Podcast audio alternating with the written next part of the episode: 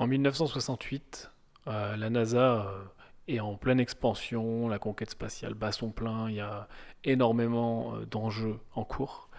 Et il y a énormément de recrutement forcément à la NASA, puisque bah, pour le, niveau de, réussite hein, que tu connais de la NASA à travers les, les âges, et puis surtout à cette période-là où ils étaient, ils faisaient pas les malins, ils étaient plutôt en retard avec les Russes, il y a énormément, énormément de recrutement. Et on recrute euh, des, chercheurs, on recrute des scientifiques à la NASA. Et euh, bien sûr, on ne veut pas se rater, hein, comme dans n'importe quelle entreprise d'ailleurs qui recrute finalement. Euh, on ne veut pas se rater. Et donc on élabore des tests. Alors il y a des tests de QI, il y a des tests bien sûr de logique, etc., etc. Mais il y a un test qui est important pour la NASA. donc à chaque fois, hein, il y a des chercheurs qui sont consultés, bien sûr, pour créer les fameux tests de la NASA. Et il y a un test qui est important pour la NASA, c'est finalement un test qui va permettre de, détecter la créativité euh, des diverses personnes et notamment des profils qui cherchent, hein, c'est-à-dire euh, voilà, ces fameux chercheurs, ces fameux euh, ingénieurs scientifiques, etc., qui quand même vont plus tard fabriquer bah, des, trucs quand même relativement importants, hein, genre la, navette spatiale, euh, euh, participer à l'ISS, tous les satellites, envoyer le premier homme sur la Lune, etc. etc. tu connais l'histoire. Donc, euh, pour la partie créativité, ce qu'on a décidé de demander aux, aux, potentiels candidats à la NASA, c'est finalement, on leur donne un trombone, un trombone, hein, vraiment, comme tu imagines, un trombone, un vrai trombone en, en, matière trombone. Et on leur dit voilà, euh, vous avez un temps limité pour nous donner un maximum d'utilisation de, ce trombone. Voilà. Allez-y, go, euh, voilà le trombone est devant vous. Qu'est-ce que vous pouvez faire avec ce trombone? Donc il faut être créatif pour trouver un maximum d'idées avec ce trombone. Donc, euh, bah, qu'est-ce que je peux faire avec un trombone? Bah, ouais, Je peux l'utiliser comme un trombone normal, et puis éventuellement, bah, je peux le déplier pour, pour euh, réparer un circuit imprimé où j'aurais besoin de refaire une connexion parce que bah, mon trombone il est en métal donc il peut être conducteur. Et puis peut-être que je peux le tailler pour faire euh, pour faire une mini épée ou un truc tranchant ou un truc pointu pour, pour, euh, pour coudre par exemple, ou alors peut-être que je pourrais le faire fondre et puis récupérer le métal avec d'autres trombones pour faire euh, quelque chose d'autre avec un moule, ou bien peut-être que je pourrais faire une chaîne avec plein de trombones et puis une chaîne de plus en plus solide, un petit peu à la manière dont on tresse une corde euh, bah, pour pouvoir avoir quelque chose de solide pour me pendre ou pour lever une charge, ou peut-être que je peux, enfin voilà. Donc c'est ça l'idée, c'est trouver un maximum d'utilisation réelle possible, plausible à ce fameux trombone. Donc ça, ça marchait très bien à la NASA, mais la personne qui a, élaboré ce test, qui s'appelle qu'un Américain, qui s'appelle George Land, euh, ce qui m'intéresse vraiment et ce dont je veux te parler aujourd'hui par rapport à la créativité, c'est que euh, il va nous apprendre et faire en sorte, et c'est en tout cas ce que je vais te partager aujourd'hui, un maximum de moyens d'être créatif.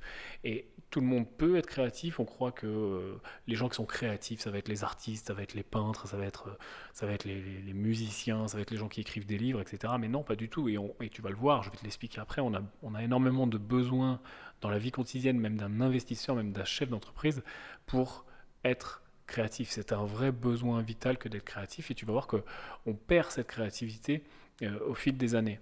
Euh, ce fameux euh, George Land, du coup, ce qu'il a fait, c'est que ce test du trombone, il en a fait une étude scientifique. Il a pris 1600 enfants. C'est une étude qui a eu lieu pendant des années et des années, qui a été suivi pendant des années, euh, vraiment euh, carré, etc.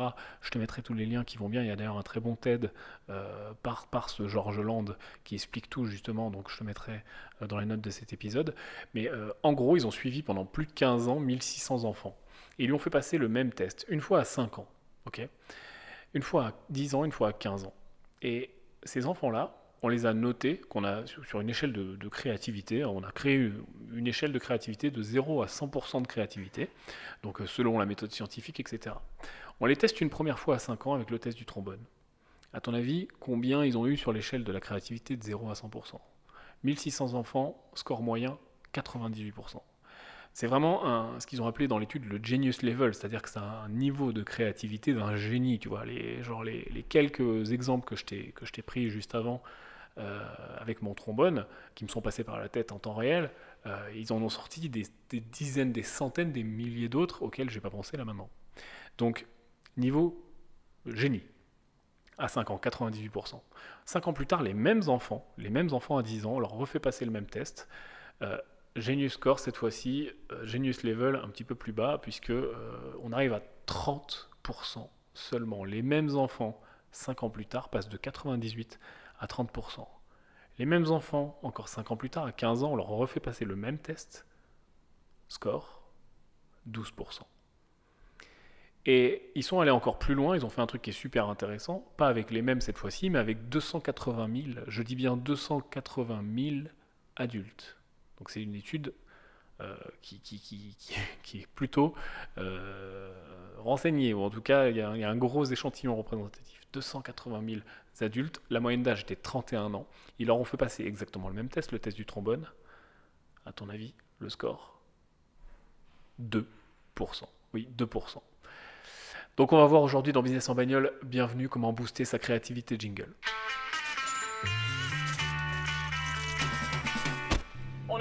On parle de business, d'immobilier, d'entrepreneuriat, de management, de mindset. Euh, mets ta ceinture, assis-toi, détends-toi. Business en bagnole. Bon, salut à tous, en tout cas, je suis super content de vous retrouver. Salut euh, aux gens qui m'espionnent sur YouTube. Pense à mettre le pouce, le like, l'abonnement, le truc, le commentaire, tout ce qui va bien. Euh, je suis très content de te retrouver aujourd'hui. On parle de créativité, comme je te l'ai dit dans l'introduction. Tout le monde peut, être créatif. C'est quelque chose qu'on perd en grandissant. Alors, euh, on, le sait comme ça, oui, on est, plus créatif quand on est, quand on est gamin. D'ailleurs, demande à, ton fils, ta fille, si tu as, des enfants ou un enfant autour de toi, fais-lui faire ce test de créativité. Hein. Prends n'importe quel objet, un stylo, un crayon, un, dé, euh, des lunettes. Et tu vas te rendre compte à quel point la créativité d'un enfant est importante et c'est quelque chose qu'on perd en grandissant. Pourquoi? Parce qu'on perd ce qu'on appelle la pensée divergente. Donc, ce que je t'ai pas expliqué dans cette, euh, dans cette étude scientifique, c'est que finalement, ils ont mis en avant qu'il y avait deux types de pensée la pensée convergente et la pensée divergente. La pensée convergente, c'est quoi? C'est très simple, c'est ce qu'on fait tous les jours, aujourd'hui. Et surtout si tu n'es pas créatif. C'est-à-dire, c'est juger une idée, critiquer une idée, la combiner, l'améliorer. Genre, je viens, vers toi avec une idée, tu me dis, ah, ça c'est bien, ça c'est pas bien, ah, on pourrait faire ça pour aller plus loin, ah, putain, si, euh, ah, tiens, moi j'avais une autre idée, si on les mettait les deux ensemble, ah, bah, ça marche, et puis euh, vas-y, on, fait notre plan, et puis on met en place cette idée. Ça, c'est la pensée convergente. C'est une pensée qui peut être euh, créative, mais qui n'est pas la plus créative, et en tout cas, dans un processus créatif, euh, si on n'utilise que la pensée convergente, eh ben finalement ça va être compliqué. Il y a un deuxième type de pensée qui est la pensée divergente, justement, qui a été mis en avant justement avec ses enfants. C'est imaginer une nouvelle idée. C'est exactement le test du trombone, c'est imaginer une nouvelle idée, de nouvelles utilisations pour un objet de façon créative, de sortir d'un problème, de, détourner une utilisation, de créer quelque chose, etc. Et cette pensée euh, divergente, c'est celle-là qu'on perd au fil du temps, puisque euh, à l'école, il y a toujours une seule solution. Il y a un problème, une solution. Et puis si tu n'as pas la bonne solution, on te tape sur les doigts. Et puis si tu n'as pas une bonne note, et ben, tu n'as pas une bonne note, tu vas redoubler, etc. Donc en fait, on, vient tuer dans l'œuf ta pensée divergente. Et ça se voit très bien d'ailleurs sur les, scores de créativité des enfants qui, grandissent, qui continuent à être à l'école, etc. Avec cette pensée divergente qui va être, être tuée dans l'œuf finalement on, travaille toujours les problèmes avec une seule solution, et d'ailleurs on travaille aussi les problèmes dans l'entreprise, ça ne s'arrête pas à l'école, hein, dans la vie de tous les jours, euh, quand tu parles à ton banquier, quand tu, quand tu es euh, à ton travail, ou si tu es chef d'entreprise, ou avec tes équipes, etc. Souvent on a, on a, on a ce problème de chercher une solution à un problème. Ça, c'est pareil, c'est le genre de truc que tu observes, une fois que tu l'observes, une fois que tu t'en rends compte, une fois que tu t'en rappelles, tu peux le travailler. Moi, je le, je, le, travaille souvent, je fais en sorte de le travailler avec mes équipes. Euh, c'est quelque chose qui me tilte. Quand on me dit, voilà, il y a un problème là-dessus, euh, je vais demander en général qu'on qu'on me propose plusieurs solutions. il y a un problème, pas de problème, il y a toujours des problèmes. L'important, c'est les solutions. Est-ce que tu as deux, trois solutions auxquelles tu as pensé? Ça ne sert à rien de venir me voir avec un problème sans me proposer des solutions. Et ça, c'est important de comprendre déjà et de, remettre dans sa tête que tout, processus créatif et tout ce qu'on peut faire dans notre vie, on a plusieurs solutions. On a une multitude de solutions et parfois qui vont se combiner, etc. etc la, grande partie de la créativité réside dans cette pensée divergente. Pense au trombone, rappelle-toi du trombone, c'est une image qui est facile à se rappeler, euh, et travaille euh, cette pensée divergente. Euh, la création non plus, c'est pas l'imagination. Souvent, on pense que la création, c'est voilà, c'est être un peintre, c'est être capable d'imaginer des musiques, genre je suis Beethoven, etc. Ça, c'est une forme de, création être créatif n'est pas être un artiste. être créatif fonctionne pour euh, du business, fonctionne pour de l'immobilier, fonctionne pour, pour la vie de tous les jours. Et la création n'est pas non plus l'imagination imaginer des choses, c'est être capable de se faire des images mentales, c'est être capable de laisser vagabonder son imagination, son, esprit, c'est aussi important d'ailleurs, on va le voir après, mais ça n'est pas ça la création, c'est pas ça être créatif. La création, c'est un processus. Donc faire naître une idée, faire naître quelque chose à partir de zéro, et puis mettre en place des ramifications pour qu'elle devienne, si possible, réalité, notamment dans ce qui nous intéresse, nous, ici dans business en bagnole, euh, dans un business, dans l'immobilier, dans l'investissement, etc., etc. Pourquoi il faut travailler finalement sa créativité? Euh, je vais te prendre quelques exemples. Si tu euh, si, euh, si as un business ou que tu t'intéresses au business, bah, avoir une idée de business. Moi, souvent, on me dit Yann, j'ai pas d'idée de business, je veux monter un business, je me sens entrepreneur dans ma tête, j'ai pas d'idée. Ou alors j'ai une idée, mais tout le monde a fait la même. Ou alors j'ai une idée, mais j'ai l'impression qu'elle est pourrie, etc. Donc, au, stade de l'idée, la créativité est super importante, mais même au stade de monter sa boîte, elle est super importante parce que comment je monte ma boîte finalement Il y a mille façons de monter sa boîte et il y a des façons qui vont demander aussi de la créativité, notamment euh, de l'association, trouver des gens, networker, etc. Se faire un réseau, ça demande beaucoup de créativité pour pas croire qu'il y a une seule solution toute faite, mais justement s'ouvrir à, encore une fois, cette pensée qui va nous permettre de trouver plus de solutions, cette pensée divergente.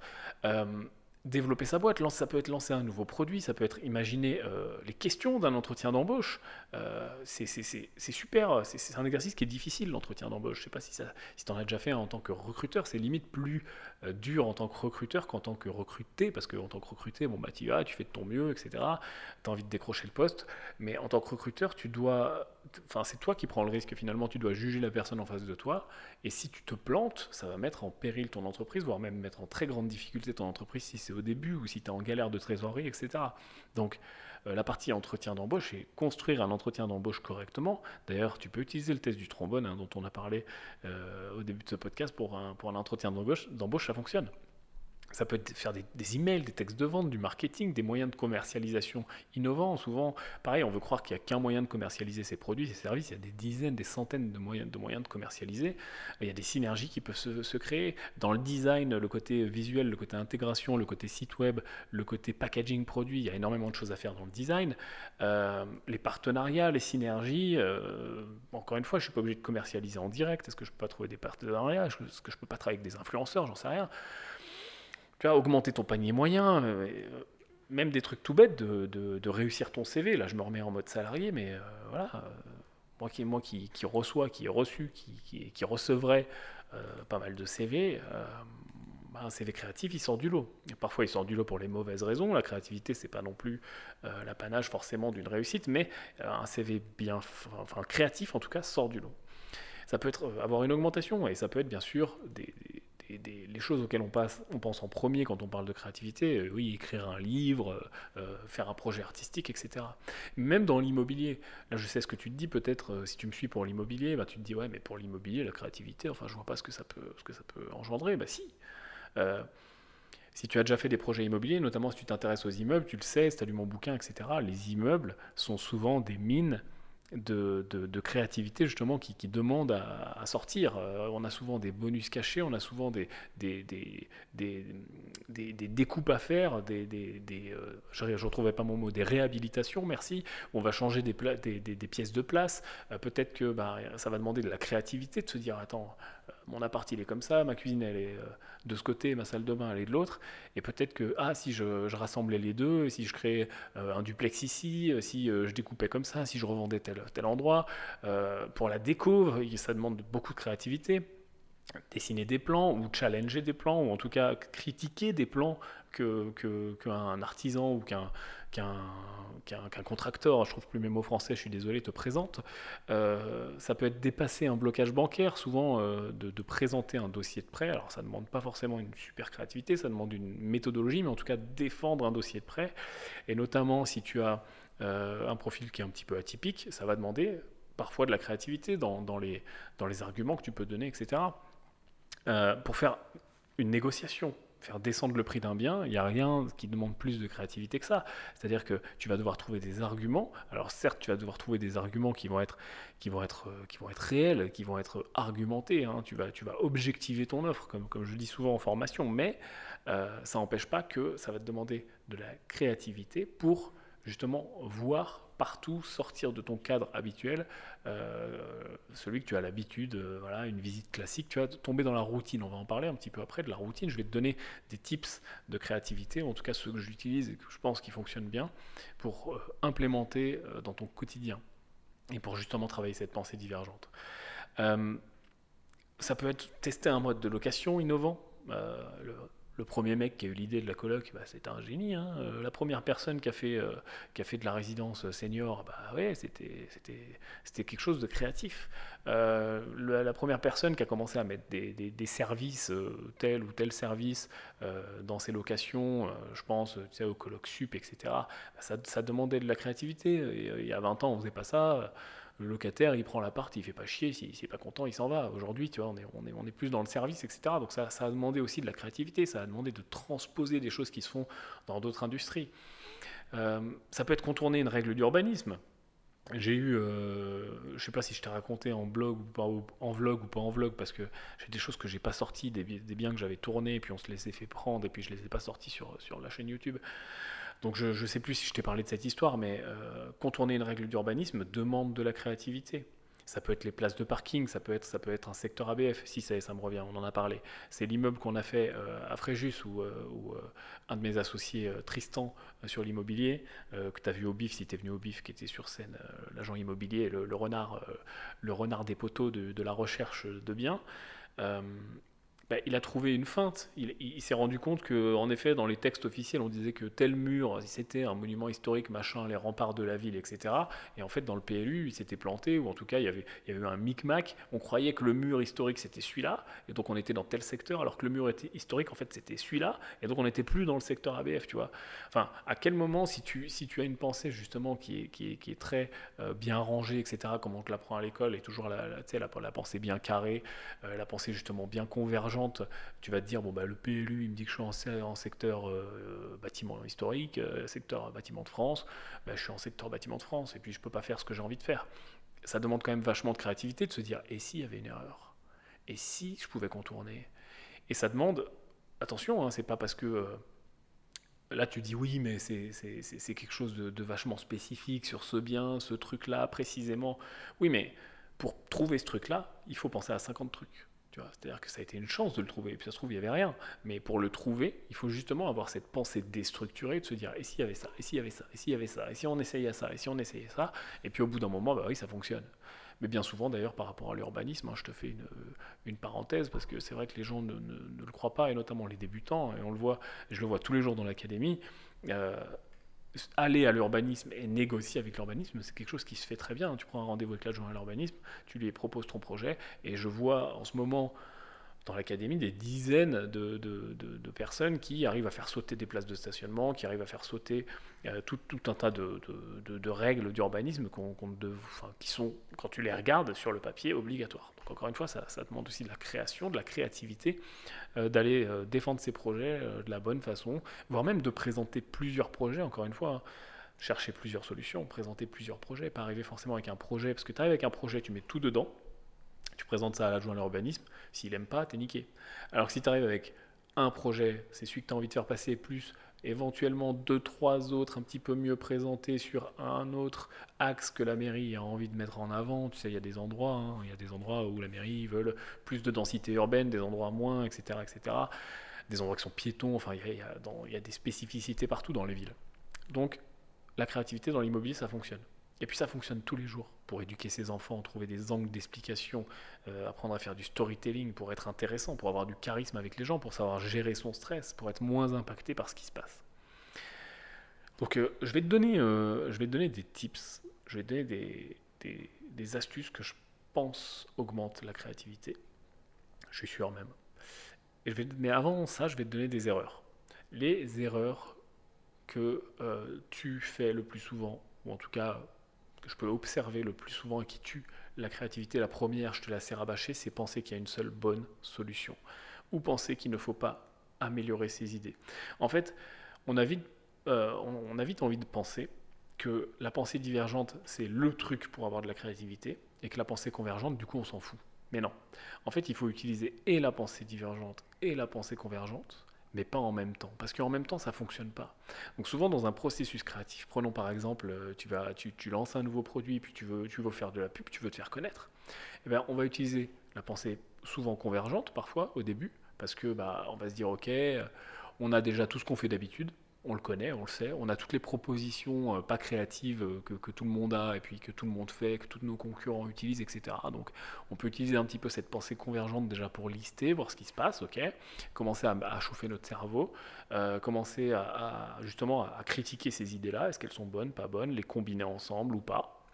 Et vient un moment, et c'est souvent ce qu'on fait pas, où il faut utiliser la pensée divergente et dire ok, on oublie tout maintenant, je veux 50 solutions comme si tout était possible. Rien à taper. Par contre, je veux 50 possibilités maintenant. On pourrait faire ci, on pourrait faire ça. Ah, imagine, tiens, euh, hop, il y en a un qui connaîtrait euh, un journaliste ou un, mec de la télé, et puis on pourrait lui passer. Et puis tiens, je pourrais demander à tel. Enfin, voilà. Utilisez vraiment la pensée divergente pour détourner, encore une fois, comme le trombone, pour détourner euh, l'idée de base, pour détourner l'objet de base, pour détourner le lancement de base, pour détourner le marketing de base, pour détourner le produit, le, graphisme, tout ce que tu veux de base en fait. Utiliser vraiment cette pensée divergente, déstructurante, finalement, casser euh, l'idée de base. Ça, c'est l'erreur numéro un, vraiment ne pas comprendre qu'il faut utiliser les deux. L'erreur numéro deux, c'est de copier. Euh, souvent, et encore plus peut-être pour les gens qui ne sont pas créatifs, on se dit tiens, je vais regarder les bonnes pratiques. Tiens, je vais faire du benchmark. Alors le benchmark, les bonnes pratiques, laisse-moi dire, euh, c'est de la branlette. C'est-à-dire que oui, ça peut fonctionner, oui, sur de l'amélioration, sur de la structuration, sur ce qui va venir plus tard, en effet, et éventuellement sur de la pensée convergente, oui. Mais copier, c'est très souvent, dans 99% des cas, faire pareil en moins bien. Copier, c'est trahir sa confiance en toi. Enfin, en fait, c'est n'avoir aucune confiance en soi.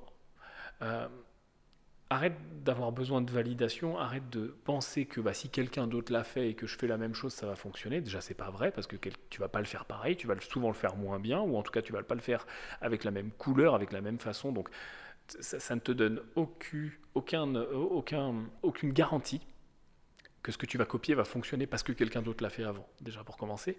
Et puis surtout, tu es en train de te tuer à petit feu tu t'enterres à petit feu, tu es en train de te cancériser de l'intérieur, de, t'autoriser à copier, de t'autoriser à recopier, de tuer toute créativité, tu deviens une espèce d'ersatz, tu deviens, une espèce de, de, copieur patenté qui fait que finalement, en plus, si, tu te fais griller, tu vas être super mal vu, ça va être horrible. Euh, si la personne qui que tu, que tu copies euh, le, remarque, bah, tu vas peut-être te couper des synergies, etc. Euh, si tes clients le remarquent, si tes, proches, ton entourage le remarque, ça, ça va être euh, à chier. Et, en plus, tu es en train de t'auto-tuer. Parce que si tu copies, en plus, tu vas vouloir faire exactement pareil. Parce que si tu as, si as, ce, as ce, cette pensée de se dire, attends, je vais recopier un système qui fonctionne, bah, du coup, forcément, si le système il fonctionne, tu peux, oui, tu peux changer des trucs. Hein. Tu peux faire en sorte que ça n'ait pas l'air d'être une copie, mais si le système fonctionne dans, ta tête, il faut bien le recopier, ce système. Donc tu te coupes toutes les possibilités. Donc moi, ce que je te conseille, dans tout ce qui est euh, concurrence, benchmark, etc., c'est de ne jamais regarder, sauf en phase d'amélioration, effectivement. C'est-à-dire tu lances ton projet, tu as ton processus créatif, tu le fais, tu le balances, tu, utilises euh, les, deux pensées convergentes, divergentes, etc. Et tu, vas vraiment loin, tu structures ton idée, tu structures ton projet, voire même tu le lances. Et ensuite, une fois que ça tourne, une fois que c'est commencé vraiment, tu peux éventuellement t'autoriser à regarder, à faire du benchmark, etc., de la bonne pratique. Mais au début, vraiment, ça va te, te cannibaliser. Moi, je ne regarde jamais ce que font euh, les autres gens qui peuvent être dans les diverses verticales sur lesquelles on se trouve avec Green Bull, que ce soit l'assurance, etc., euh, l'immobilier, tout ce que tu veux. Je ne regarde jamais ce que font les concurrents. Ça m'arrive de benchmarker. Et souvent, d'ailleurs, quand je benchmark, je fais en sorte d'écarter les concurrents et d'aller trouver des nouvelles personnes que je ne connais pas. Mais surtout en phase de création et puis en phase, en phase de, de pré-production, et on va parler plus loin des tips, je ne regarde jamais. Parce qu'en plus, des fois, tu veux pas copier, mais sans faire exprès, tu copies. Parce que tu as, entendu un truc, ça t'a plu, ton cerveau l'a stocké, on ne sait pas pourquoi, puis tu as oublié qui l'a dit, quand, comment, et puis en fait, tu le ressors parce que tu trouves ça cool. Mais en fait, tu, l'as pompé à quelqu'un. Et donc, tu deviens une espèce de pâle copie, tu, tu, diminues ton branding, etc. Donc ça ne fonctionne pas. Combien je vois de gens, je prends l'exemple de YouTube parce que bah, c'est là qu'on se trouve là en ce moment d'ailleurs, et, c'est aussi une partie de mon game et de ce que tu vois euh, sur Internet, euh, je vois des, gens qui pensent que de, faire comme moi va, marcher pour eux, mais non. Tu vois, de faire le même titre de vidéo, la même miniature, utiliser les mêmes couleurs, utiliser les mêmes phrases de bon. Maintenant, tout le monde dit bonjour de la même façon, c'est un truc de fou. Salut à toi, très cher machin. Putain, c'est un truc de malade. Euh, ou alors d'utiliser, tu sais, d'écouter la vidéo et puis de reprendre les mêmes conseils dans le même ordre. Enfin, ça ne peut pas marcher. Surtout pour YouTube, en plus, les gens, ils viennent pour toi, ils viennent pour ta personnalité, ils viennent pour que tu sois toi-même, tu vois. Mais même au-delà de YouTube, sois vraiment toi-même et surtout ne copie pas tes concurrents. Et surtout quand les concurrents en plus sont plus avancés que toi, enfin, c'est la pâle copie, tu vois. Pourquoi Pepsi, euh, ça a toujours moins bien marché que Coca? Bah, Parce que c'est une espèce de pâle copie dégueulasse et finalement. ouais, il y a des gens qui préfèrent le Pepsi, mais en, vrai. Euh, après, voilà, c'est une boîte, c'est peut-être pas le bon exemple, c'est une boîte qui est très vieille, etc. Et puis qui a fait des super tricks marketing en plus. Mais quoi qu'il en soit, tu as compris l'idée. Erreur numéro 3 avant de passer sur les bonnes pratiques. Euh, vouloir planifier trop tôt, vouloir planifier en, phase de création, vouloir planifier avant finalement d'avoir créé. Bien souvent, on a un projet, je, je parle encore du monde de l'entreprise ou du monde de l'entrepreneuriat, même du monde de l'immobilier, ça fonctionne. On a un projet, on se dit ok, je veux faire ça. Et euh, tout de suite, ok, je veux faire ça dans tel planning. Euh, toi, tu vas faire ci, toi, tu vas faire ça. Puis je vais commencer par là. Et puis après, tiens, au bout de six mois, je vais commencer à acheter un deuxième appart. Et puis après, là, je fais du meublé. Puis je ferai du marchand de biens. Nanana, blablabla. Et tu es en train de planifier alors que tu n'as même pas créé. Tu es en train de planifier alors que tu es encore en phase finalement euh, créative. Tu es encore en phase de découverte. Et puis en termes de gestion de projet, tu n'es pas, pas du tout encore dans la planification. Donc, ce que je te conseille, la phase de création, c'est la phase de création. ok? Je brainstorm, je réfléchis, j'utilise les tips qu'on va voir après, et je ne, je ne planifie pas, je m'interdis d'ailleurs même de planifier, je fais comme si tout était possible, comme on a dit plus tôt, c'est-à-dire je fais comme si tout était possible au niveau du calendrier, je fais comme si tout était possible au niveau des ressources, au niveau des, des partenariats que je pourrais avoir, au niveau du budget, je fais comme si tout était possible, je ne me ferme pas d'idées euh, dans l'œuf. Pourquoi? Parce que sinon, je vais tout de suite fermer. D'ailleurs, je, lance un projet. Regarde, je te prends un exemple immobilier parce que je sais que souvent c'est, le plus dur à mettre en face de, ce qu'on dit. Euh, si je me ferme tout de suite un projet, alors ça s'adresse encore une fois pas aux, ultimes débutants, les débutants, rester nichés, rester spécialisés, si c'est ton premier, deuxième, troisième, quatrième appart, euh, reste sur ce que tu sais faire, etc. Tu fais du meublé, fais du meublé, très bien. Je m'adresse aux gens qui sont un petit peu plus avancés. Souvent on se dit, on se ferme tout de suite des choses, on est en mode pensée convergente complet, et on se dit voilà, euh, les immeubles au-dessus d'un million d'euros, c'est pas encore pour moi, c'est trop gros, euh, les, les, les, divisions, c'est pas pour moi, le marchand de biens, c'est pas pour moi parce que je sais pas faire, etc. en fait, en phase de créativité, c'est dommage. Alors, faut pas s'amuser à rêver, encore une fois, hein. la, la, création, c'est pas pareil que l'imagination, hein. donc sois pas en mode, euh, voilà ce que je te dis, prends-le avec des pincettes et te dis pas, waouh, tout est possible, je suis en train de rêver, rêver, ma vie, non, pas du tout. Mais par contre, en utilisant que la pensée convergente, elle est importante, cette pensée convergente, parce que c'est elle qui va t'empêcher de faire ce que je viens de dire juste avant et de rêver ta vie, mais utilise aussi un peu la pensée divergente on te parle d'un super immeuble, c'est le coup de l'année, c'est un truc de fou, tu as ton agent immobilier que tu connais, il te dit putain, alors là je sais c'est trop gros pour toi, mais alors j'ai un coup, j'ai un truc, c'est un truc de mal, par contre c'est 5 millions d'euros. Si tu es en mode pensée full convergente, même pas tu vas visiter. Pourquoi? What Fuck? Va visiter ce truc-là. Va le voir. Est-ce que, que est-ce que Jack il existe? Je te rappelle. Est-ce que Jack qui te met le, le, couteau sous la gorge, le flingue sur la tempe, il existe. Non, Jack n'existe pas, il va pas te tirer dessus si tu fais pas une offre. Mais va visiter, va, être créatif, va regarder, va faire des plans, fais, l'étude du dossier. Et puis ça se trouve, si c'est vraiment un tel coup de malade, qu'est-ce qui t'empêche de, continuer à être créatif, de faire rentrer des gens avec toi, de t'associer, etc. On en a parlé pour les gens qui étaient présents au BIF, de structurer un dossier, de lever des fonds. Donc, ne planifie pas trop tôt. En phase de création, reste en phase de création là, dans l'exemple de mon immeuble à je ne sais plus combien de millions d'euros, tant que tu es en phase de création, vas-y. Sois créatif, imagine la division de tes pièces, imagine de combien tu aurais besoin, imagine de est-ce qu'il te faudra un associé, deux associés, etc.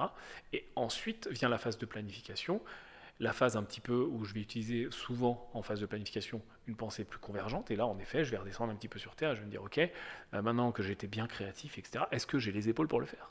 Est-ce qu'en effet, je peux aller lever des fonds? Est-ce qu'en effet, je peux y passer 6 mois parce que ça va prendre du temps? Est-ce que j'ai 10 heures par semaine à donner à ce projet, etc. etc. Et là, à ce moment-là, bah, si je ne si, si l'ai pas, bah, je ne l'ai pas, c'est pas grave. Mais vraiment, si tu veux aller loin, encore une fois, tu es dans business en bagnole, hein, attache ta ceinture, on est là pour aller loin. Euh, si tu veux aller loin, je pense qu'il faut vraiment pas se couper ces trucs-là. Et l'erreur 3 bis, bah, c'est la même chose. C'est-à-dire que c'est ne pas planifier. Hein, parce que l'erreur 3, c'est planifier trop tôt en phase de création. Et l'erreur 3 bis, finalement, c'est ne pas planifier après la phase de création. Et avant la phase d'implémentation. Bien souvent, on a cette phase de création. On se dit, putain, je vais faire ça, c'est génial. On brainstorm et tout. On se dit, putain, ouais, trop bien. Je vais faire comme ci, comme ça. euh, Je lance ma boîte. Et puis, on lance. Et hop, c'est parti, on y va, on va au greffe, on achète un site, on achète un de domaine. Wow, wow, wow, wow. Avant l'implémentation, il y a une phase qui est extrêmement importante, c'est la phase de planification. Il faut planifier tout simplement, faire un planning, et là c'est le moment où en effet on va, on va plus être créatif pour le coup, on va être terre à terre, Mais il y a vraiment des phases dans un processus, là on, va carrément dans la gestion de projet, la gestion de, boîte, mais il, faut, il faut être conscient de ce truc-là. Euh, maintenant j'ai des tips, j'ai des tips quand même pour toi, j'en ai plein, euh, que j'utilise tous, euh, plus ou moins fortement dans mes phases de création. La première, premier tips, première astuce, c'est noter ses idées. Tu, tu, interdit de ne pas savoir au moins sur son téléphone une note classée par, euh, par thème. euh, immobilier, euh, alors ça, ça bien sûr c'est, en fonction de toi. hein. Musique, j'en sais rien moi, club de sport, association, ça peut être, ça peut être du, volontariat, ça peut être telle boîte, telle boîte, telle boîte, ça peut être tel projet, tel projet, ça peut être des idées générales, ça peut être ton futur livre que tu écriras jamais, mais c'est pas grave. Fais-toi des notes. Si tu ne notes pas, tu te dis, je vais me rappeler de cette idée, tu vas l'oublier, c'est sûr. Combien de fois une idée pas notée, tu te dis, oh putain, j'avais pensé à ça, c'était trop bien. Ah, c'était quoi, ah, c'était quoi déjà? Qu'est-ce qu'on disait, euh, René? Oh, tu sais, non, tu sais, là, on disait euh, le truc là. Tu vas oublier, c'est sûr. Donc, il y a un truc qui fonctionne bien, c'est Note. Truc qu'on a tous sur l'iPhone et j'imagine euh, sur, les, autres marques. Euh, L'ordinateur. Une bête note en TXT, ça fonctionne. Et après, si tu veux être un peu dans les apps, euh, il y a plein d'apps. Moi, j'utilise Ulysse, qui est super bien. Tiens, je vais leur faire un placement de produit absolument gratuit. Euh, Ulysse, U-L-Y-2-S-E-S. Ulysses. C'est euh, une app. Alors là, pour le coup, c'est pour les gens qui écrivent. hein, donc, euh, faut, c'est pas juste des notes. hein. Si c'est juste pour faire des notes, ça sert à rien. Par contre, si tu écris, si tu écris beaucoup, si tu fais du journal, si tu fais du livre, si tu fais, tu écris des textes de vente, si tu écris, euh, si tu écris beaucoup au quotidien, c'est super bien. C'est une interface très épurée pour écrire vite et ça fait la, mise en page euh, plus tard automatiquement. Et toi, tu peux vraiment dérouler, etc. C'est vraiment bien, synchronisé partout, etc. C'était l'instant placement de produit. Euh, les gars de Ulysses, si vous m'écoutez, c'est pour moi. Donc ça, c'est bien. Euh, note tes idées, important. Deuxième ce qui fonctionne, un truc de fou, c'est juste changer d'endroit, changer de lieu.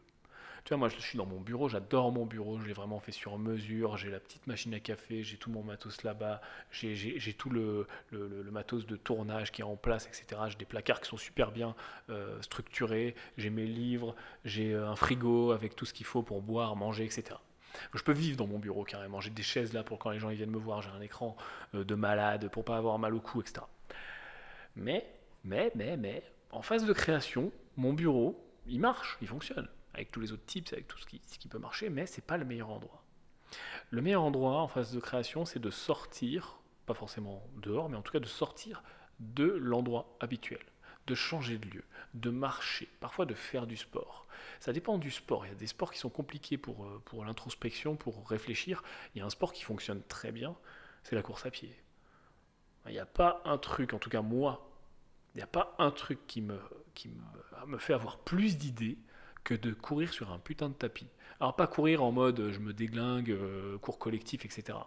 Courir sur un tapis genre footing, genre le truc qui sert à rien d'ailleurs. hein.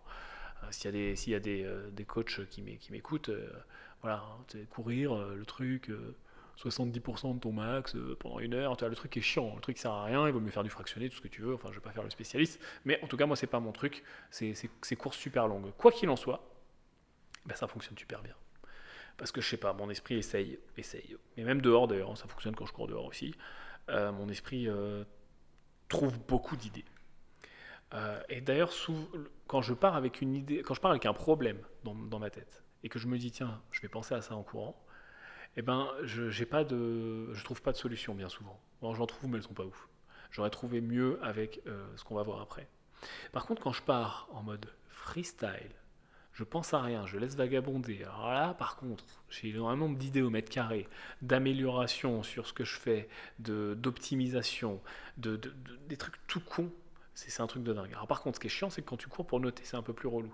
Donc je me fais un travail euh, après. En fait, je, divise mon cerveau en deux. C'est super expliqué, euh, dur à expliquer, euh, mais imager, c'est ça. Je divise mon cerveau en deux. D'un côté, je suis en train de penser, etc. Et de l'autre, quand j'ai des bons trucs, je visualise, tu vois, cette liste là, et je fais en sorte de pas l'oublier. Tu vois, je me la, je me la répète toutes les 5 minutes pour me rappeler ce que je viens de dire.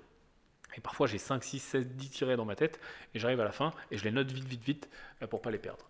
Donc ça, c'est euh, super bien, et, euh, et, ça fonctionne très bien. Parfois ici, j'ai la chance d'habiter dans le Burj Khalifa, tu le sais, et j'habite donc euh, dans un appartement, etc. J'ai mon bureau. Parfois, je vais aussi au 123e étage, parce que 123e étage, il y a un lieu qui change. C'est un lieu qui est réservé pour les résidents, etc. C'est une espèce de, lounge, en fait. Tu peux manger, boire, etc. Tu peux t'asseoir, tu peux travailler, tu peux brancher ton ordi, machin. C'est super beau. Tu es au 123e étage, tu as une vue de malade. Euh, si tu me suis sur Instagram, tu l'as déjà vu rien que le fait d'aller là-bas, de changer de lieu, de m'asseoir dans ce truc-là, de boire un café, tu vois, c'est pas pareil, tu vois, tu prends ton ordi, tu prends ton iPad, es un peu, en plus, tu es un peu mal assis, tu vois, tu es sur des tables basses, c'est même pas bien pour travailler, en fait. Par contre, c'est bien pour être créatif. Marcher dans les bois, euh, marcher dans la rue, euh, aller jouer avec son chien, etc., ça, fonctionne très bien. Et souvent, les gens ont peur de faire ça, et notamment... Euh, les, les, workaholics, tu vois, qui sont à fond, genre chef d'entreprise, je suis comme un dingue, ou les gens qui sont salariés, ont peur de se dire, attends, euh, là, je vais courir, c'est du temps de travail. Ou là, je vais marcher sur la plage. ici, on, ici, on a la chance qu'il fasse beau toute l'année, l'hiver, enfin l'hiver en France, ici il fait chaud. Euh, tu peux aller marcher sur la plage, tu vois. Et tu marches sur la plage, et ben, je pense que d'ailleurs j'ai plus de marches sur la plage qui sont du travail que du marche sur la plage, qui sont genre du week-end et vraiment je marche sur la plage parce que je marche sur la plage, tu vois. Parce que le fait de changer de lieu, tu forces ton cerveau à avoir un processus créatif, c'est comme ça, c'est chimique, j'en sais rien, ça fonctionne. Le, point suivant, c'est euh, passer la peur de l'échec, et ça c'est souvent pour les gens qui sont en début de projet. Euh, ça, ça passe bien souvent quand tu commences à avoir du succès, ou en tout cas que ce que tu fais fonctionne tu as beaucoup moins peur de l'échec parce que tu as la preuve que ce que tu fais fonctionne, tu as la preuve que ta boîte marche, tu as la preuve du truc, tu as la preuve que tu as les clients, etc. Au début, tu as peur de l'échec. Et chez certaines personnes, cette peur de l'échec est, paralysante. Donc euh, pour ça, je te conseille, bah, remonte un petit peu plus tôt, euh, écoute euh, d'autres business en bagnole, notamment celui sur la confiance en soi, notamment, il y a plein de business en bagnole qui, traitent cette partie peur de l'échec, regard des autres, etc. Ça, faut vraiment s'en détacher parce qu'elle est, elle est, elle est vraiment paralysante. Et elle, t'empêche de, elle t'empêche justement d'avoir cette pensée divergente. C'est-à-dire que tu as tellement peur de l'échec que la première idée un petit peu divergente, tu vois, du, trombone qui va être un petit peu plus dingue qu'une autre, tu vas dire ah mais non ça peut jamais, ça peut pas marcher.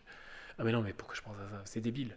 Et donc tu vas, tu ne vas, tu ne vas pas euh, aller, euh, bah tu vas, tu vas, tu vas t'interdire en fait. Tu vas tout simplement t'interdire euh, de le faire, de le penser même, de le penser. Le point suivant, c'est euh, la spirale d'engagement. Alors la spirale d'engagement, c'est pas vraiment une spirale d'engagement pour ceux qui ont, qui ont lu un petit peu euh, le petit traité de manipulation à l'usage des honnêtes gens. Oui, c'est ça le titre. Petit traité de manipulation à l'usage des honnêtes gens. Euh, si tu l'as pas lu, c'est un super livre à lire. Ça parle de, ça parle pas vraiment de manipulation d'ailleurs. Hein. Le titre est mal foutu. ça parle de, comment fonctionne le cerveau et en effet, qu'est-ce qui fait que tu prends telle ou telle décision. Donc en effet, euh, le livre t'explique aussi de, comment ne pas se faire manipuler, puisqu'il t'explique comment, comment, comment fonctionne le cerveau à ce, moment-là. Tu l'as dans ma bibliothèque, hein, yandarwin.com slash bibliothèque, yandarwin.com slash bibliothèque. Tu l'as aussi en dessous dans les notes de l'épisode, tu as, ma bibliothèque, tu as ce bouquin-là. Euh, ce bouquin-là t'explique la spirale d'engagement. Alors, ce que je vais t'expliquer, c'est détourner de la spirale d'engagement. C'est pas vraiment la spirale d'engagement, mais c'est un petit peu la même idée, c'est-à-dire il euh, y, a, plein d'études, tu as, as, sûrement vu ça, ça a été repris plein de fois à la télé, dans les trucs mainstream, etc., qui prouvent que si tu poses une question à quelqu'un et qui t'a déjà, euh, déjà dit oui, tu as plus de chances qu'il te dise oui. Genre, il euh, y a eu un test qui a été fait où tu as, une personne dans la rue, voilà, tu l'interpelles et tu lui dis, vous n'avez pas 2 euros pour m'acheter un ticket de bus. Ah, tu fais ça sur 1000 personnes et puis tu fais des pourcentages, tu regardes combien de personnes te disent, te disent oui te donne tes 2 euros. Et puis après, tu refais la même chose, sauf qu'avant de demander les 2 euros, tu demandes l'heure. Tu dis, excusez-moi, est-ce que vous n'aurez pas l'heure? Donc la personne te donne l'heure, Et donc d'avoir dit oui à quelque chose dans, sa tête, une fois que ensuite donc t'enchaînes avec euh, eh aussi vous n'avez pas 2 euros parce que je suis en galère pour prendre le bus, eh bien le pourcentage de personnes qui disent oui une deuxième fois explose. Donc ça c'est le principe de la spirale d'engagement, ça fonctionne avec plein de choses et ça fonctionne, notamment les VRP dans l'ancien temps, tu sais les mecs qui venaient vendre des, des clims, des des, euh, des aspirateurs ou des, euh, ou des vérandas chez les gens utilisent beaucoup ça font en sorte de te faire dire oui. Parfois c'est un cadeau, parfois c'est un bon d'achat, un, coupon, parfois c'est juste est-ce que je peux rentrer vous parler 5 minutes, parfois c'est est-ce que je vous dérange pas, euh, ou, est-ce que, est que je vous dérange, euh, voilà. Euh, et le fait d'avoir eu des réponses positives fait que ensuite bah, tu as une deuxième, tu as plus de chances en pourcentage, c'est comme ça, le cerveau fonctionne comme ça, d'avoir une, une deuxième réponse positive et un enchaînement de réponses positives. Et à l'inverse, ou en tout cas dans, le, dans, le, dans la continuité de tout ça, euh, il y a la spirale d'engagement, c'est-à-dire que euh, quand tu commences quelque chose, c'est un petit peu le, même mécanisme. Quand tu commences quelque chose, plus tu l'avances, donc là dans mon exemple c'était plus tu dis oui, mais ça peut aussi être sur un projet où tu commences à travailler, et puis tu as passé 10 heures dessus. Eh bien, le fait que tu aies passé 10 heures dessus et que tu, tu aies déjà cet engagement dans le projet, fait que tu vas être beaucoup moins enclin à te dire que c'est une mauvaise idée. Tu vas être beaucoup moins enclin à le quitter, tu vas être beaucoup moins enclin à arrêter, à changer d'avis. Et plus tu t'engages dans quelque chose, plus c'est dur de changer d'avis. Plus c'est dur de te rendre compte que tu as tort, ou plus c'est dur de te rendre compte que tu fais fausse route, ou que tu pourrais améliorer, etc. etc. C'est aussi pour ça qu'on a euh, des trucs complètement dingues, genre euh, les platistes qui pensent que la Terre est plate, etc ils sont tellement engagés dans leur truc, et pour certains, euh, super deep, à faire des, vidéos, à monter des associations, aller à la télé, etc., que t'as beau leur prouver par A plus B, en mettant des scientifiques, en mettant des, des preuves, euh, en veux-tu, en voilà, euh, puisque le problème c'est qu'en général, hein, entre la vérité et pas la vérité, ben, il y, a, il y, a, beaucoup plus de faisceaux de preuves vers la vérité que pas la vérité. Donc c'est quand même assez simple à démontrer, et notamment avec des spécialistes. Mais les mecs sont tellement embourbés, sont tellement dans cette spirale d'engagement à s'être, à s'être euh, parfois mis publiquement euh, en opposition avec euh, le fait que la Terre soit ronde, que tu as beau faire ce que tu veux, ils n'en, ils en démordent jamais. Et, et, tu peux les emmener dans l'espace, et ils vont dire oui mais j'ai été drogué, c'était un hologramme, machin, c'est pas vrai tu peux les emmener dans un.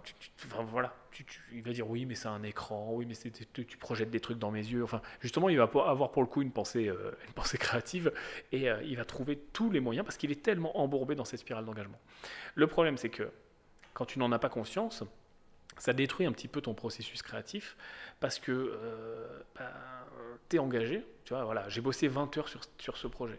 Et puis je me rends compte, je viens de découvrir quelque chose, genre un blocage légal ou euh, une crise, comme tu vois, le coronavirus, boum, il arrive. J'ai bossé, euh, je sais pas combien d'heures sur ce projet, et puis je peux plus le faire. Et je vais refuser de lâcher, ou je vais refuser, ou je vais trouver un moyen au chausse-pied de le faire autrement, bizarrement, etc. Puis en, en vrai, j'aurais jamais fait ça, parce que c'est une idée de merde, ça va me coûter de la thune et ça va être complètement con. Mais je suis tellement engagé que je ne lâche pas. Et ça, c'est déjà de façon générale, c'est intéressant de le savoir, mais surtout, euh, c'est intéressant de le savoir dans, un processus créatif. C'est ok de revenir en arrière, tant que c'est de la création, ça reste que de la création, justement. C'est aussi pour ça que je te parle de phase de planification, etc. Parce que la création permet de revenir en arrière, mais même le cerveau fonctionne quand même de la même façon. Même si tu es en phase de création, que tu as mis 0 euros, que tu as mis rien, juste à part peut-être euh, une demi-heure de marche sur la plage, eh bien, tu vas rester bloqué un petit peu euh, sur ta première vision, puis tu as, aussi tout ce qui vient par-dessus, les biais de confirmation, etc. Donc il faut avoir conscience de ça, plus tu l'observes et plus tu es capable aussi de ne pas tomber dans le piège. Euh, autre chose qui fonctionne très bien, tiens, ça me rappelle quelque chose. Euh, enfin, c'est un, point suivant, hein, c'est je, point à la ligne. J'ai vu une interview assez récemment de Kian Kojandi. Tu vas connaître Kian Kojandi, moi c'est un mec que j'admire pas mal, je trouve qu'il est, que c'est très cool ce qu'il fait, que sa façon de. Voilà, j'aime bien ce gars. Euh, d'ailleurs, si, quelqu'un euh, appelle, à, appelle à témoin, si quelqu'un connaît personnellement Ken Kojandi, mettez-moi en, rapport avec lui, j'ai des projets. Euh, mais je voyais une interview de ce gars, donc c'est le mec de Bref, hein, pour les gens qui ne le connaissent pas du tout, pardon, excusez-moi, le gars qui a fait Bref sur Canal, qui est quand même pas mal connu. il était en interview pour une école de, cinéma, genre. Et puis voilà, les, l'intervieweur dit voilà, nous on a une école de cinéma, et puis bah, justement, le, truc le plus compliqué pour nous, c'est, euh, en tout cas quelque chose d'extrêmement important, c'est d'être créatif. Trouver des idées, euh, trouver des concepts, trouver des émissions, trouver des façons de filmer, des façons de monter, des façons de faire la colorimétrie, euh, écrire un script, les rebondissements, etc. etc. Et ils disent, ben voilà, comment tu fais toi? Parce que tu as quand même écrit Bref, tu as fait un, one- un, deux, trois one-man show, je sais plus combien il en a fait, tu as, fait plein de trucs à la télé, tu as fait bloquer avec Orelsan, et- etc. Enfin, je pense qu'une grande partie des gens qui m'écoutent connaissent ce truc. Comment tu fais quoi? Enfin, de- Comment tu chies toutes ces idées? Et il dit, bah, mon, processus, mon processus créatif, c'est de me faire chier. C'est-à-dire que je, coupe, et ça va, ça, va ça va rattraper, c'est pour ça que ça me fait penser mon point suivant, je coupe euh, tout ce qui fait que, ma vie est euh, justement dans une pensée convergente, d'avoir des rendez-vous, d'aller à la banque, de penser ci, des obligations, machin, signer des contrats. Je fais en sorte de me faire chier. Donc ça, ça passe parfois par être en vacances, ça passe par prendre des jours off. Et quand je commence à me faire chier, eh ben, mon cerveau, en processus défensif de l'emmerdement que je suis en train de me faire, me fait avoir plein d'idées. Et c'est un petit peu euh, mon idée, euh, je te disais avant, hein, de changer de lieu, d'aller marcher, d'aller dans la forêt, etc. Parce que tout seul dans la forêt, au bout de trois heures, je te garantis, tu vas te faire chier. Mais justement, ça va faire fonctionner ce processus créatif. Donc ça, ça fonctionne très bien. Euh, dans, le pendant de ça, et, pour, compléter ça, moi maintenant, je mets en place des jours créatifs. C'est quelque chose que j'ai fait très récemment. Euh, avec la nouvelle restructuration, etc., de ce qu'on est en train de faire au niveau des entreprises, ça me permet de mettre en place maintenant des jours créatifs. Les jours créatifs, c'est quoi? Là, actuellement, je ne sais pas si ça va changer, c'est les mardis et mercredis. Je ne planifie rien. Enfin, si, je planifie un truc. Jour créatif. Putain, t'arrives devant une page blanche, peut-être que si, si t'as pas l'habitude de faire ça et que t'es pas sur un, un métier euh, où t'as besoin d'être créatif, tu te dis putain, ça doit être euh, compliqué. Mais non, pas du tout. C'est-à-dire que c'est justement là que je me permets d'être créatif. Donc, soit je sais que j'ai déjà des trucs, genre tiens, il faut penser à une vidéo, il faut penser à un truc, il faut, faut aider un client, il faut, il faut trouver des solutions sur telle ou telle problématique, ou soit j'ai juste des grands projets, genre tiens, euh, où est-ce que qu'est-ce que je veux faire? Tiens, je veux créer cette émission, elle me, elle me tient à cœur, j'ai à peu près une idée de concept vague, de faire à peu près ça, de le faire peut-être euh, à la télé ou peut-être sur, sur YouTube, enfin bref, j'ai des idées vagues de plein de projets, des espèces de briques. Et dans ces jours créatifs, je brainstorm, je cherche, je fais en, sorte de faire avancer ces idées. Et c'est aussi dans ces jours créatifs, d'ailleurs on est mercredi, que ben, je suis créatif aussi là avec Business en bagnole, parce que je suis en train euh, de, réfléchir à, bah, déjà je trouve un sujet, de quoi je veux te parler, je, fais en sorte de mettre à peu près en forme comment je vais te le dire, et puis après je suis relativement euh, créatif dans ma façon de te le dire, et voilà, pour moi ça s'inscrit dans mes jours créatifs. Si tu as un, boulot qui a besoin de création et de créativité, comme 95% des boulots, hein, je veux dire, un avocat, un médecin a aussi besoin de créativité. hein. C'est pas parce que tu es avocat ou médecin que tu n'as pas besoin de créativité. Euh, Au contraire. C'est-à-dire que oui, pour faire peut-être ton boulot de tous les jours à l'instant T, comme tu le fais dans ta routine habituelle, tu n'as pas forcément besoin de créativité, mais tu as besoin de créativité pour plein d'autres choses, pour améliorer tes process, pour euh, faire, euh, faire rentrer plus de clients, pour faire rentrer plus d'argent, pour, euh, créer un projet, pour créer, je, je sais pas, je me mets dans la tête du médecin, peut-être, tiens, je vais aller plus loin, je crée une maison de santé, ou tiens, je vais faire rentrer des nouveaux collaborateurs, ou tiens, ça irait vachement bien avec mon pote qui est kiné, et puis on va, créer un truc ensemble. Enfin voilà, il y a besoin d'être créatif. Dans tous les métiers, même ceux où on ne pense pas qu'il y a besoin d'être créatif. Donc en effet, les jours créatifs, si ton métier n'a pas spécialement trop besoin d'être créatif, ça peut être pendant tes vacances, ça peut être pendant tes week-ends. Mais par contre, dans les métiers comme le mien, où j'ai beaucoup besoin d'être créatif, et notamment sur la, partie marketing, et notamment sur tout ce que je suis tout le temps en train de préparer, j'ai besoin d'être créatif. J'ai besoin de trouver des idées, j'ai besoin de, trouver des, moyens de faire autrement. Donc ça, ça fonctionne très bien. Et ce que je t'ai dit avant, hein, de changer de lieu, etc., etc., bah, maintenant je le mets dans mes jours créatifs. En fait, mes jours créatifs, c'est une espèce de, zone de, protection, de bulle de protection, où je sais que je vais pas répondre aux gens, je sais que je vais pas trop regarder mes mails. Alors oui, si les équipes viennent vers moi, je vais faire en sorte de les débloquer. En fait, ma règle, c'est que si je bloque quelqu'un, je le débloque. C'est-à-dire que voilà, je me laisse des moments dans le jour créatif, notamment le matin et un coup en début d'après-midi et puis, le soir, où je débloque les gens qui pourraient être bloqués. Par contre, le reste du temps, je leur parle pas. Je coupe tout, je mets, je mets en silencieux, etc. Et euh, j'écris des scripts, je prépare vraiment euh, ce que j'ai besoin de préparer. Donc ça, ça peut t'aider si tu as besoin, euh, en effet, euh, d'être beaucoup créatif. Il y a euh, aussi euh, le point suivant qui est important. c'est de penser plus large. Souvent, euh, on se dit, ok, euh, on reste bloqué sur son idée et on ne dézoome pas. Il y a un, effet qui fonctionne très bien, c'est de dézoomer. Euh, c'est rigolo parce que ce- cet effet de dézoom, en fait, il marche avec tout. J'en parle souvent en bourse, j'en parle souvent sur les marchés financiers, j'en parle souvent avec l'immobilier. De arrête d'avoir des œillères, d'être trop près de ton projet, dézoome, tu vois, découpe, mesure, regarde ce qui se passe. Dézoomer fonctionne très bien pour être créatif et notamment dézoomer au niveau temporel, c'est-à-dire au lieu d'être créatif sur voilà, tu veux aller, allons-y, tu veux créer un nouveau produit, euh, voilà, mets-toi à la place de, de Steve Jobs euh, avant qu'il crée le, Mac multicolore là qui a révolutionné le truc.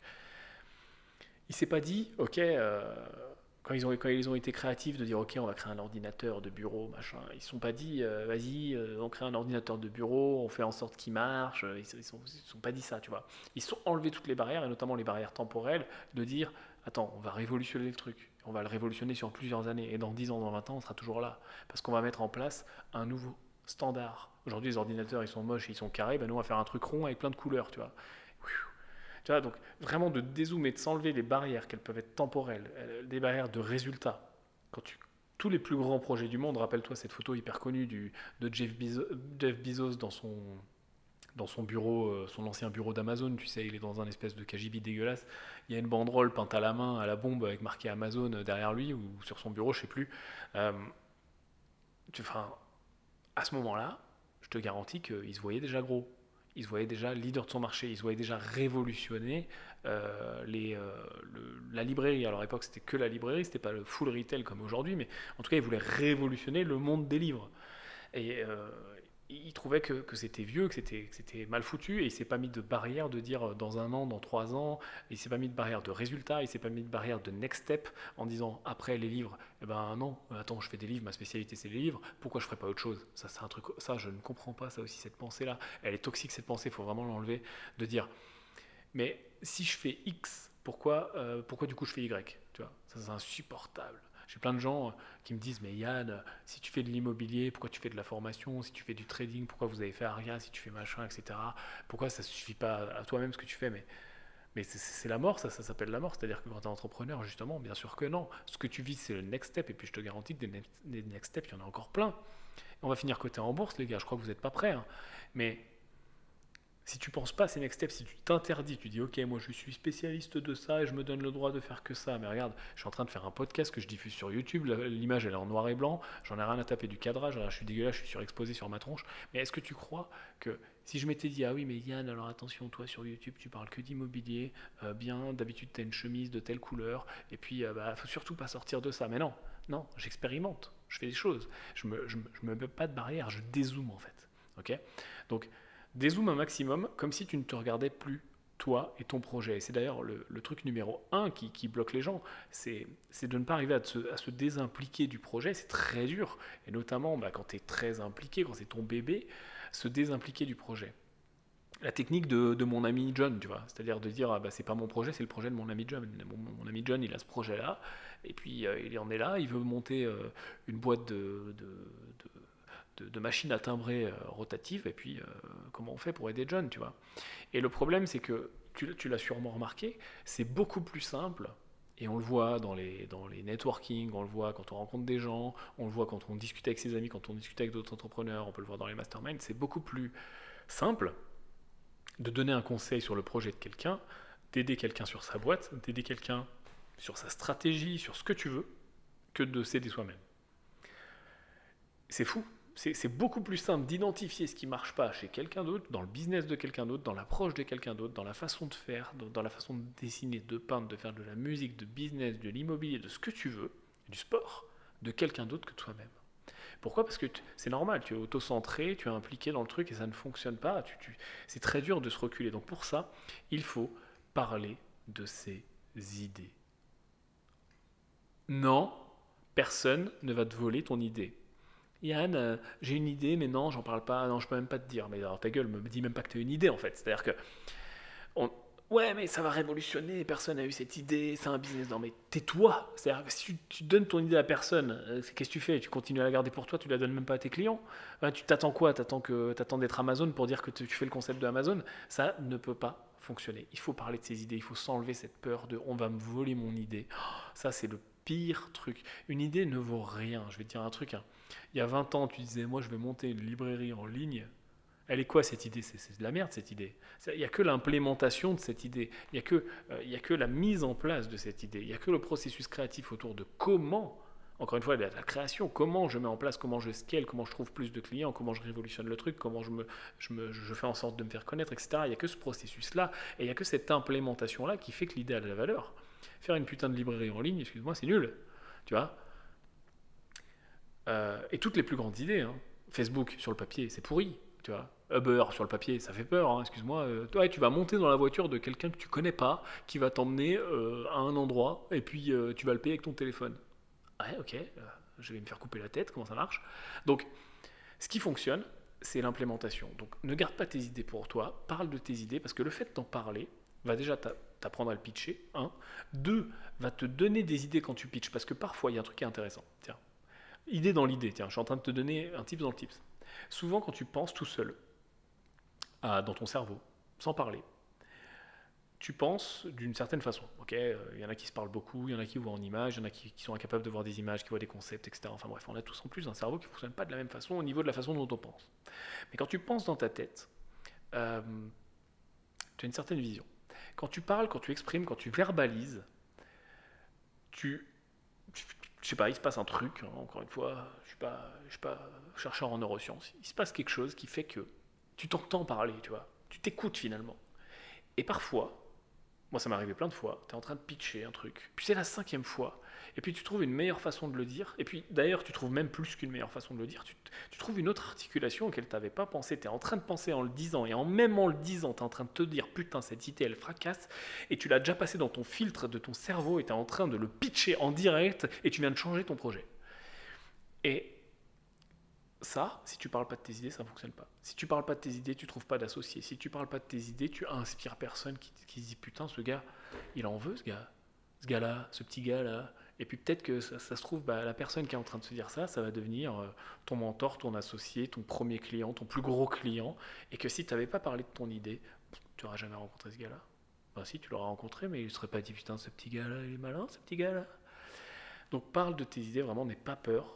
On ne va pas te voler tes idées. Puis quand bien même on te vole ton idée, qu'est-ce que t'en as à taper? Je veux dire, euh, combien il y a de gens qui essaient de lancer des réseaux sociaux? Est-ce que ça fonctionne? Non.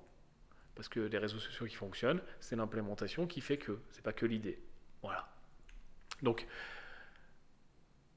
parle de tes idées. Ça permet aussi de se désimpliquer du projet. Je te rappelle de mon idée dans l'idée, hein, j'y reviens. Ça permet de se désimpliquer du projet parce que quand tu parles, tu t'écoutes parler. Et vu que tu te désimpliques, eh bien, ça te permet bah, de ne pas être focus. hein. C'est ce qu'on a vu au tout début. Là, je suis en train de faire une idée Inception à trois niveaux. C'est ce qu'on a vu au tout début. De, euh, bah, tu as vu comme c'est plus simple de trouver des axes d'amélioration sur quelqu'un d'autre que sur toi. Donc, pour toutes ces raisons, parle de tes idées, pitch tes idées. Point suivant, lis des livres. Franchement, si tu veux un niveau de succès important dans la vie et que tu lis pas de livres, eh ben, tu vas mourir. non, t'as as très peu de chances que ça fonctionne. Enfin, t'as beaucoup moins de chances que ça fonctionne. Je suis désolé, c'est comme ça. Tu, tu te coupes en fait du potentiel. Ça se trouve, ça va super bien marcher. Il y a plein de gens euh, super successful qui lisent pas. Mais tu te coupes un potentiel. En fait, tu tu t'interdis de télécharger des connaissances supplémentaires dans ton cerveau. Et je vais même te dire un truc. Moi, je lis beaucoup. Euh, Au-delà des connaissances que ça m'apporte, il y a plein de livres qui m'apprennent rien. Parce que je suis un peu taré en plus. J'aime bien, euh, genre, quand, je veux apprendre quelque chose sur un nouveau sujet, ça peut être n'importe quoi. Je vais sur Amazon, encore une fois Amazon, et je commande 10 livres sur le sujet. 5, 3, ça dépend des fois. 15 parfois sur les gros sujets, les trucs où je suis vraiment à fond. Je les commande, je les reçois. Parfois, entre le moment où je les ai commandés et je les ai reçus, j'ai plus la même problématique. Donc, ça se trouve, je les lis pas tout de suite. J'ai j'ai un nombre de livres euh, qui sont en liste d'attente important, mais on s'en fout. Euh, et et j'y vais, quoi. Et je cherche pas la validation, encore une fois. C'est-à-dire que combien de fois on me dit, Yann, euh, je vais apprendre tel truc, euh, quel livre tu me conseilles? Bah, Ce que je te conseille, c'est d'aller sur Amazon et d'en commander 15 sur le putain de sujet que tu veux apprendre. Et Amazon te conseille, en fait. Et tu verras que quand plus tu lis, forcément, et plus tu apprends des choses sur tel ou tel sujet. Et parfois, dans mon exemple où tu en as commandé 10, quand tu es au huitième livre qui t'explique euh, comment être riche, ça, il y a des, centaines de livres là-dessus. Euh, tu commences à plus rien apprendre. Hein. Je veux dire, euh, c'est de la redite, de la redite, de la re-redite. Donc, tu te dis, mais pourquoi je lirais ce bouquin? Et bien en fait, tu trouves des idées dans ce bouquin et tu es créatif. Parce qu'en fait, ton esprit va vagabonder, parce que regarde, on en revient encore une fois, tu vas te faire un peu chier.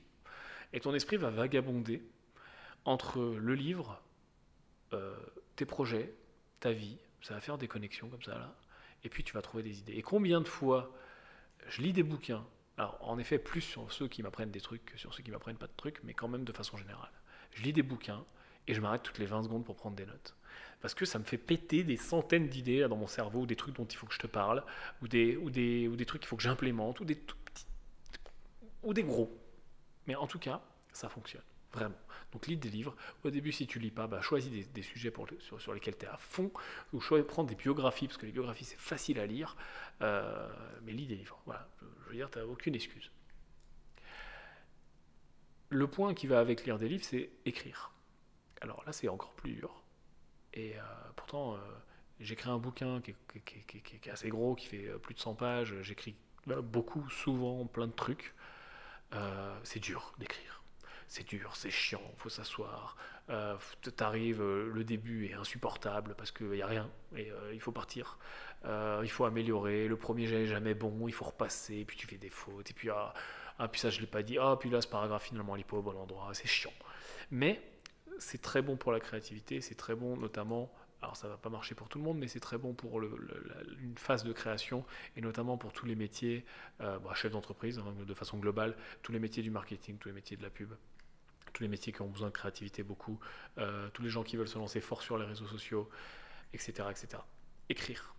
Il y a le petit coup de faire son journal qui fonctionne bien. Je te va pas faire un journal intime, hein, mais euh, un journal où tu euh, parles de quels sont tes. moi perso, je fais un journal de, de chef d'entreprise. C'est-à-dire que je, prends des métriques, je dis voilà, là j'en suis là, puis le next step dans ma vie ça va être ça, puis ah putain, ça serait vraiment fou qu'on arrive à faire ça.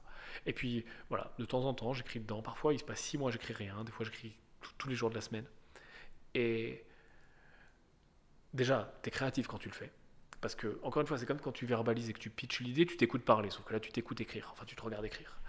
Donc ça te donne des idées. Promis, j'aurais craché, essaye, ça te donne des idées. Euh, tu les écris d'ailleurs.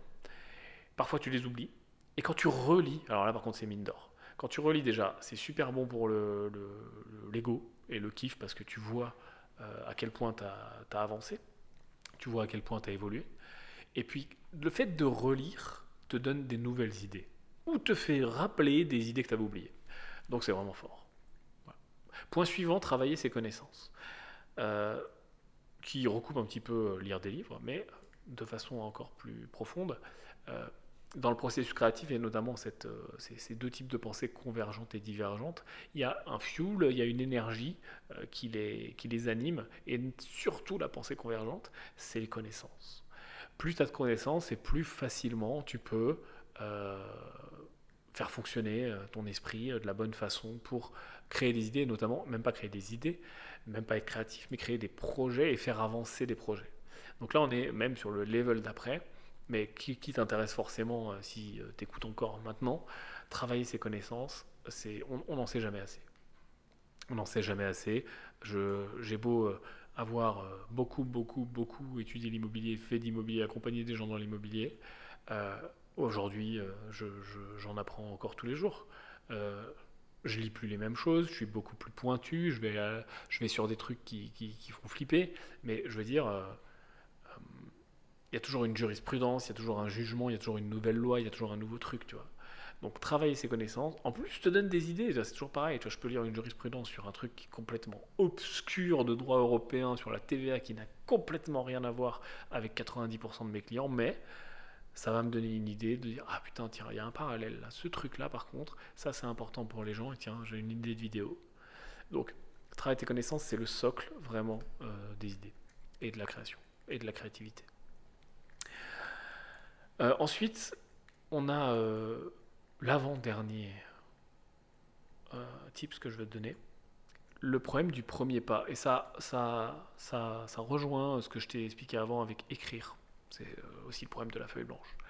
Le problème du premier pas, c'est-à-dire que quand tu lances quelque chose, Et d'ailleurs, ça fonctionne pour tout. hein. Tu lances un projet, euh, tu, tu- tu le lances pour écrire un truc, ou tu es en début de processus créatif où tu as dit, OK, là, mon but ce matin, c'est de créer ça, un nouveau produit, ou de améliorer ça, ou mettre en place ça, ou décider ce que je vais faire après. Et donc, bah, ça demande de la créativité. Faire quelque chose de nouveau. Et on a toujours ce problème du premier pas, ce problème de, cette angoisse de la feuille blanche. Cette idée de, ok, euh, voilà, j'ai décidé que j'allais faire ça, super, et, maintenant, qu'est-ce que je fais? Et ça, c'est peut-être le truc numéro un que tout le monde a. Et maintenant, voilà, je suis assis, je suis en train de marcher sur la plage, je suis dans la forêt comme un con, je suis sur mon tapis roulant, je suis comme une otarie, et voilà, je fais quoi maintenant? Le truc de ça, c'est que plus tu l'observes, et plus tu vas t'enfermer là-dedans. Plus tu es dans cette angoisse-là, et plus elle va être prégnante, et plus elle va être là, et elle va être là tout le temps, et plus tu vas te la manger dans les dents. Donc ce que je te conseille de faire, et moi ce qui fonctionne pour moi, en termes de focus, en termes de délivrabilité, en termes, en termes de kill de to-do, en termes de créativité, c'est euh, le, théorème de euh, je saute dans de l'eau froide. C'est-à-dire que quand tu dois euh, aller dans l'eau très froide, tu vois, alors pas très froide, elle te fait mourir, tu vois, genre frisquette, tu vois, ouh, tu vois, celle que tu as du mal à rentrer, quoi. Elle te, elle te, elle te prend quand même. Tu as deux solutions, tu vois. Soit tu rentres à deux à l'heure, et vas-y, je m'acclimate l'orteil, et puis ah, je vais jusqu'au genou, et puis oulala, oula, j'arrive à la taille, ouh, ça chatouille, etc. Ou la méthode gros bourrin, je retiens ma respiration et j'y vais. Bah, bien souvent, hein, la méthode gros bourrin, elle fonctionne. Regarde, je te, je te, je te fais le, même exemple avec le saut à l'élastique. Bah, les gens qui euh, ont le moins de mal à sauter à l'élastique et qui auront la moins, euh, le moins mauvais souvenir de cette période extrêmement stressante quand tu te hisses sur le parapet et qu'en bas tu regardes et qu'il y a 150, 150 mètres de vide en dessous de toi, qu'il y a un oiseau qui passe, t'es là, t'as la goutte de sueur, etc. Euh, bah, t'as, t'as- t'as- t'as deux façons de faire. Tu as le mec qui va hésiter, deux plombes, il se tourne, il monte, il redescend, il pleure, hein, il faut le pousser. Et puis tu as celui, là, il fait euh, OK. 1, 2, 3, banzai. Et ben, finalement, celui euh, qui va plus loin, celui pour qui c'est plus simple, celui qui a le meilleur souvenir, c'est le 1, 2, 3, banzai. Parce qu'il ne s'est pas posé 50 questions. Ben, finalement, c'est exactement ce qu'il faut faire et ça, fonctionne très bien d'ailleurs quand tu n'as pas envie de bosser, ça fonctionne très bien quand tu n'as pas envie d'aller au sport, ça fonctionne très bien quand il faut faire. Tu as une to-do à rallonge, tu as, plein de trucs à faire, faut qu'il ait ta journée. Euh, 1, 2, 3, banzai. Tu vois. Et au début, je fais de la merde et je m'en fous, tu vois. C'est-à-dire que je saute, je fais, un, je fais un, double, double boucle piqué et, euh, et j'y vais comme ça. Et ça marche bien pour, pour l'écriture. C'est-à-dire que tu te dis, toute façon, ma première page, elle est cramée, elle sert à rien. Limite, je vais écrire ma liste de courses, tu vois. Mais au moins, que tu mets en action tes doigts sur le clavier. Pour les premières idées, par exemple, sur un brainstorming, pareil. Au début, un brainstorming. Ok, on brainstorm. T'es les réunions. Ok, on brainstorm. Tout le monde se regarde comme des carpes mortes. T'es hors de l'eau. Et, euh, et ça marche pas. Donc, il faut vraiment euh, dédramatiser ce début de brainstorming, dire vas-y, balance, tu vois, genre, euh, vas-y quoi. Ouais, ok, euh, si on prenait. euh, si on, on prenait Claudia Schiffer et puis on la mettait dans une voiture et puis euh, elle est là, elle, transpire, elle se prend un mur et puis elle sort et puis en fait elle, elle a rien, elle est pas blessée et puis elle dit voilà si je suis pas blessée c'est grâce à et voilà et tu, et tu pars en live tu vois et ça ça va faire naître la créativité c'est faut vraiment manger la grenouille hein. il y a un bouquin qui s'appelle Eat the Frog qui est, euh, intéressant je crois qu'il est dans ma bibliothèque aussi j'attends un s'il n'y est pas je le mettrai euh, qui, t'explique ça en fait, qui t'explique que voilà, alors là le, principe du bouquin c'est même pas ça, c'est comment faire quelque chose de chiant que t'as pas envie de faire. Bah, en fait c'est le premier truc qu'il faut faire le matin, c'est-à-dire faut, même pas réfléchir. C'est vraiment le, c'est vraiment ce, truc de 1, 2, 3 j'y vais, tu vois? 1, 2, 3 j'y vais. Et voilà, c'est comme, regarde, quand tu, pour les gens qui sont déjà épilés euh, à la cire, tu vois. Euh, je parle surtout aux femmes mais aussi aux sportifs qui l'ont sûrement déjà fait pour certains. Euh, une fois que tu as mis ta bande de cire extrêmement chaude, qui t'a déjà cramé la moitié de la gueule, et que tu as mis le, truc là par-dessus, je sais même pas comment ça s'appelle, le machin en, tissu, que tu vas ensuite tirer pour t'infliger une douleur absolument incommensurable, mais quand il faut tirer, tu es là, tu es comme un con, et donc tu as deux solutions. Plus tu attends, plus tu es en train de te dire putain, ça va faire mal. Oh putain, oh. et tu commences à tirer un peu, c'est tout doucement. Ou, ah. ou alors tu as le, gros bourrin, 1, 2, 3, j'y vais, crac. Et ça fait mal pareil, sauf que bah, il y a une façon de le faire plus simple, plus vite, plus rapidement.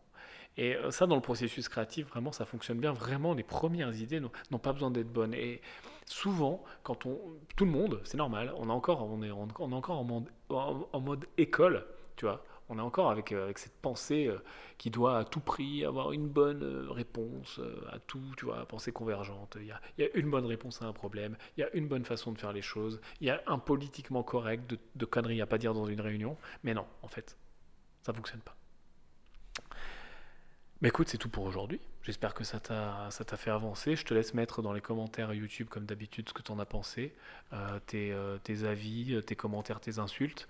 Et puis, je te laisse aussi t'abonner. Je te laisse mettre un pouce à l'édifice. Je te laisse aussi me mettre des idées de sujets que tu veux qu'on aborde dans Business en bagnole, le podcast des entrepreneurs, le podcast des investisseurs, le podcast qui va plus loin.